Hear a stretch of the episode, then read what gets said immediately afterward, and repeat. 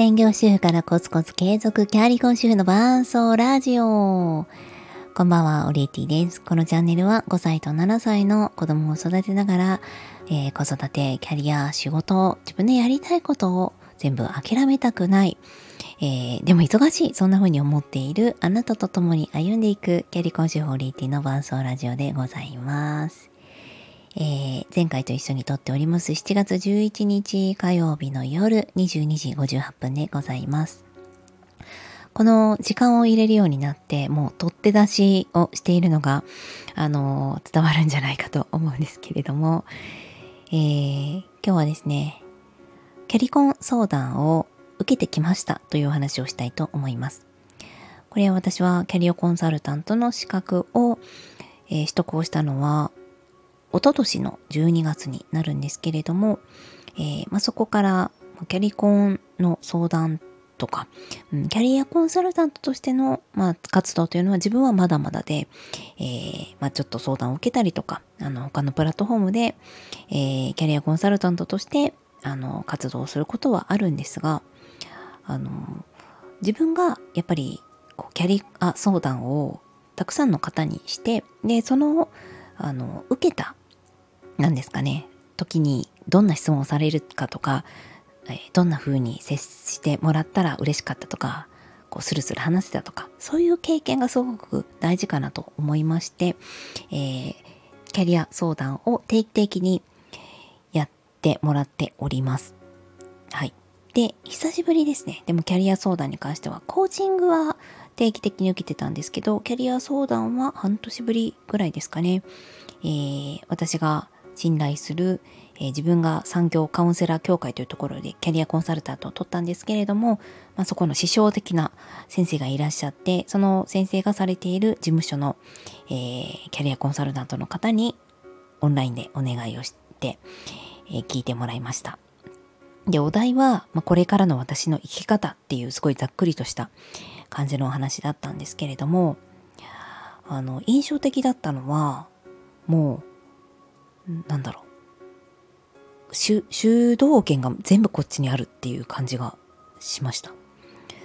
うん、さあ今から話をする時間ですってなった時まあじゃあこうどこから話されますかとかあの今日は、まあど、どちらから来たんですかではないですけどなんかそういう導入の話があってじゃあ本題の相談にみたいな感じになると思いきやまあこう初めましてっていうところから、まあ、最初ちょっとズームが実はつながらないとかっていう、まあ、事件があったっていうのもあるかもしれないんですけどもう最初から「はいどうぞ」って言われたんですよね。いや「はいどうぞ」って喋れると思いながらなんかまあでもそこも選択肢をあのこちらにあのくれたのかなと思ってどこから話すとかどのタイミングで何を話すとかっていうのもあの向こうにレールを引いてもらったわけじゃなくって私が決めれるんだと思ってあのしっかりお話しさせていただきました。で結論何が分かったかっていうとストレングスファインダーを受けようっていう自分の中での、えー、改めての発見があったんですよね。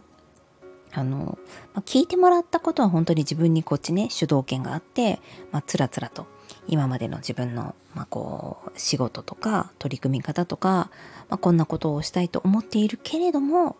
私は子育てとの両立っていうのがどうしても外せないし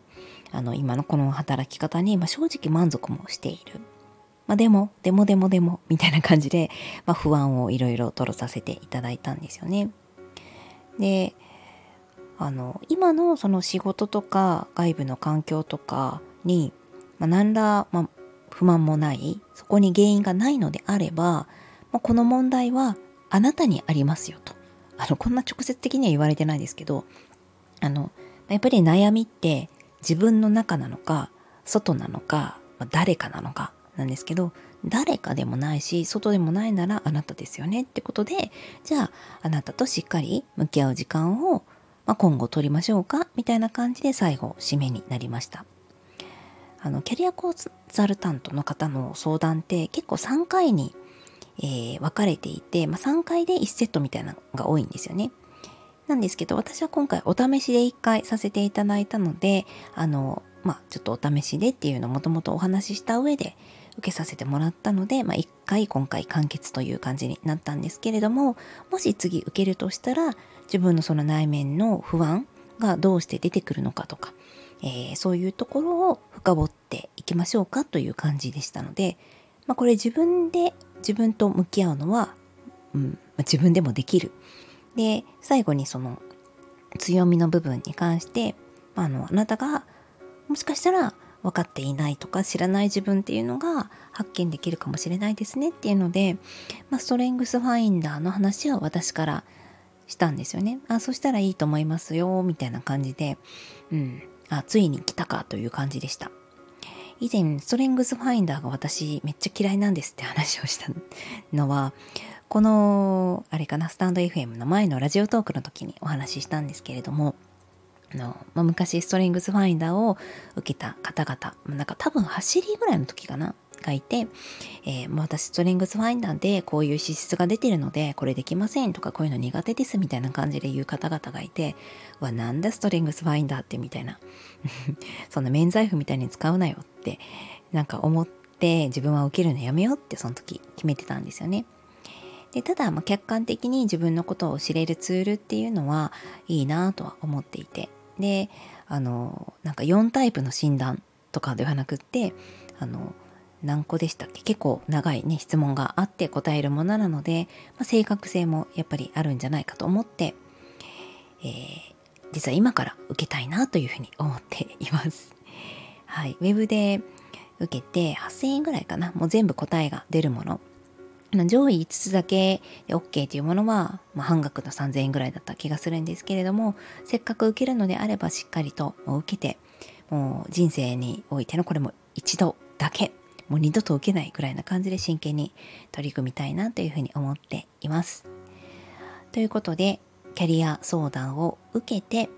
えー、自分のことをよく知りなさいというふうに、まあ、そんなアドバイスを受けたのでストレングスファインダーを受けようと思っているそんなお話でございました。それではまた。